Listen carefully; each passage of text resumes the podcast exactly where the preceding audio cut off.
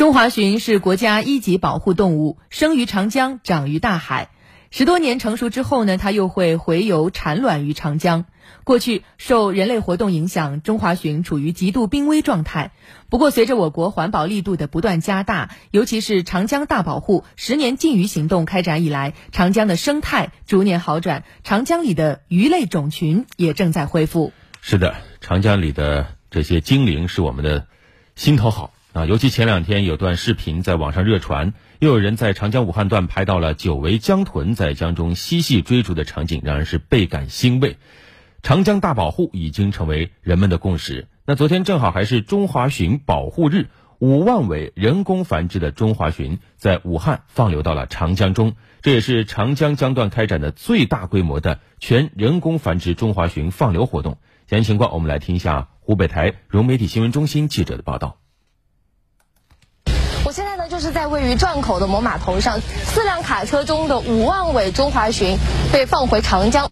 我们放流了五万余尾中华鲟，以前从来没有放流啊超过一万尾以上的规模。这个今年放鱼流的鱼苗到今天为止是五个半月，最小的有二十多克，最大的有两百多克，体长是大概是二十到四十公分。在现场呢，我也发现这些中华鲟啊都被分成了这样的一组一组，工作人员也戏称说这是他们喜提长江野外生活的第一天，必须要来点仪式感。这小小的仪式感背后，是工作人员对中华鲟们无微不至的照顾。不像那以前是那种高空倾倒式的那种放流，我们是采用专门制作了那个放流盘、放流槽，离长江的水面只有四十到五十公分。分批次放流的话，鱼苗就可以可以尽量分散开，希望对中华鲟的损伤降到最低。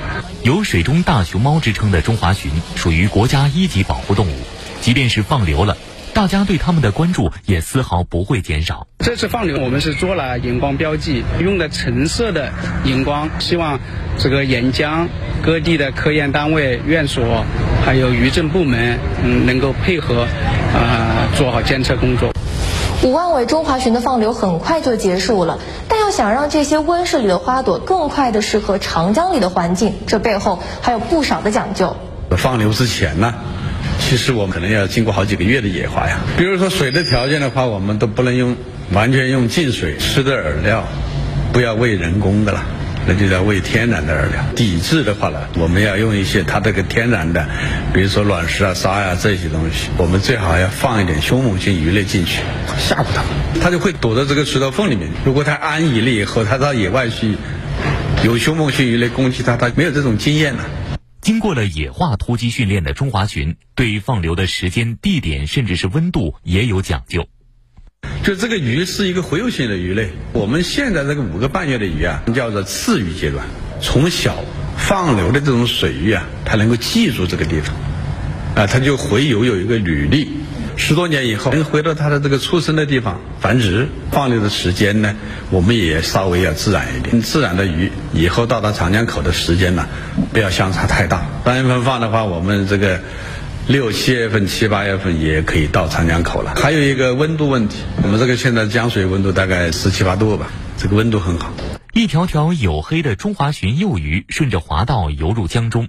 人工繁育的最终目的还是让它们回到长江，补充野外种群。近四十年来，湖北已累计放流中华鲟五百万尾以上。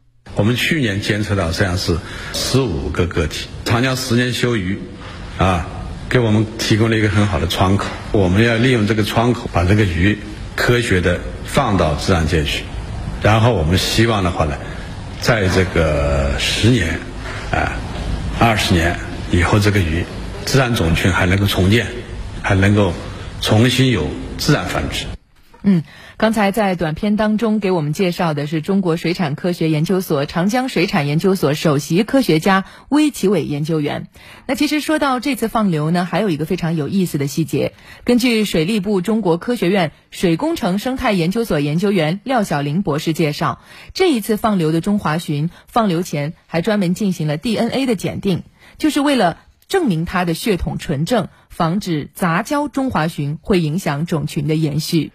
科考证实呢，二零一三年的时候，当时中华鲟自然繁殖首次中断，自此九年中有七年未观察到自然繁殖，这表明作为长江生物多样性保护旗舰物种的中华鲟正在失去自我维持能力，面临着野外灭绝的危险。是的，所以呢，我国分别在一九八三年和二零零九年人工繁殖了中华鲟子一代、子二代。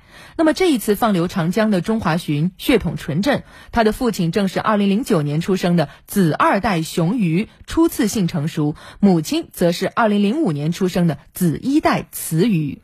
除此之外呢，廖晓林博士表示，现在还有一个隐忧，就是长江流域中啊，已经发现了大量的外来鲟鱼种。监测显示，长江中的狮氏鲟、达斡尔鲟、西伯利亚鲟等外来鲟鱼种占比约三分之一。另外还有少量的俄罗斯鲟，它们的到来除了挤占中华鲟本就不多的自然繁殖地以外，还有可能将中华鲟赶出长江。根据了解，这些外来鲟鱼种主要来源于人工养殖后遇到洪水、管护不当等外来因素，导致它们逃逸进入长江。目前，它们还没有在长江中形成种群，暂时还不构成生物入侵。渔政部门对此也有监管，所以有关部门特别提醒：外来鲟与中华鲟虽然看起来很像，不易辨认啊，所以说提醒大家不要。轻易购买后放生，因为你不知道这个鲟它是不是老家在长江。对。